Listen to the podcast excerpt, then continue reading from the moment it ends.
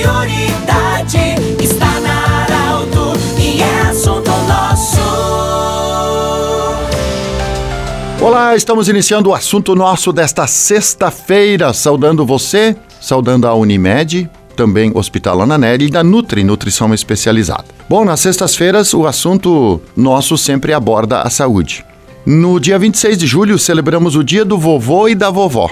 E nós estamos acolhendo hoje a Isabel Vargas Witschak, ela que é psicóloga e mestre em gerontologia, para falar sobre esse assunto. Tem gente que de fato é vovô e vovó porque tem netos. Tem outras pessoas que a gente chama de vovô e vovó pela idade, enfim.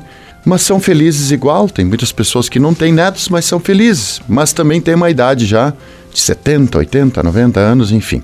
Quando, doutora, nós temos que nos preocupar e quando é que começa esse planejamento de chegarmos nessa, nesse estágio de forma saudável? O planejamento ele é, tem que ser ao longo do desenvolvimento, né? Uh, Uh, na gerontologia a gente estuda o processo do, do envelhecimento, né? Então uh, não temos que nos preocupar com a qualidade só quando chegamos lá aos 60, né, que é considerado idoso, mas sim desde sempre, ao longo da nossa vida, né? Eu digo que a gente tem que uh, se olhar mais, né? Buscar entender as necessidades, buscar entender é, as capacidades, as limitações que daqui a um pouco vão surgir ou vem surgindo ao longo da vida, né? De começar já cedo, trabalhar com essas limitações e trabalhar com, com essa, essa possibilidade de que sim, tu vai envelhecer. Doutora, em cima da sua resposta, me surgiram cinco, seis perguntas já. A primeira, tem gente que fica vovô, por exemplo, assim, vovô de fato tem um neto cedo. Tem pessoas que, de forma com menos de 50 anos, já são vovô e vovó. É, o que, que você diria nesse momento? Porque daí é uma coisa, ó, é, é vovô.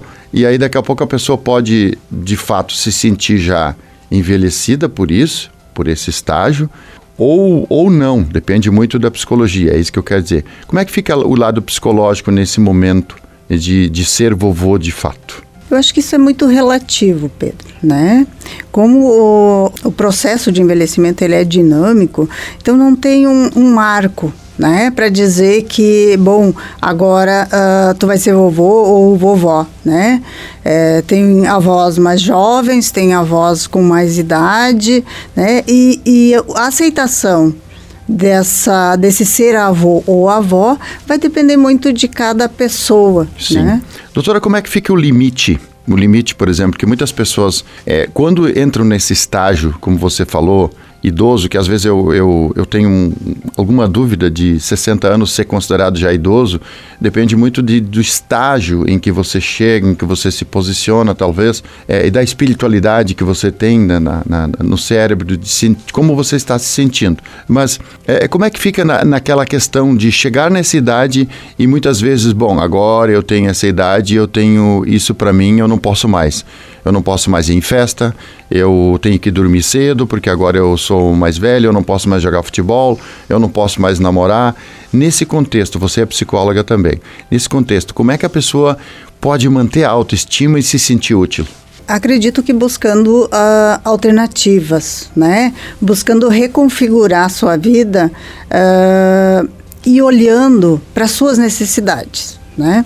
As pessoas chegam aos 60, antigamente se, se entendia que 60 anos, aposentadoria, né, era, era um, uma depreciação ao idoso, né?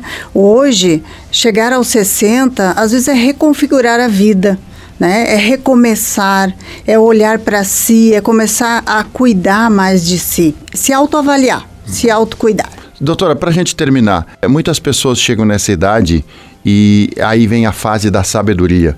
E a gente sabe que no mercado de trabalho, em alguns setores, há um limite de idade para isso.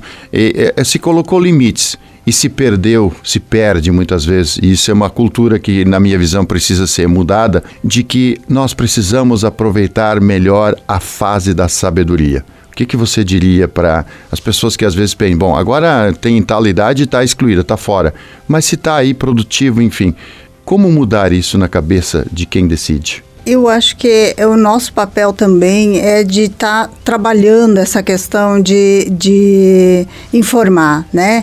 De trazer um pouquinho de informação em relação a essa mudança, né? Essa perspectiva diferente que a gente tem em relação ao idoso.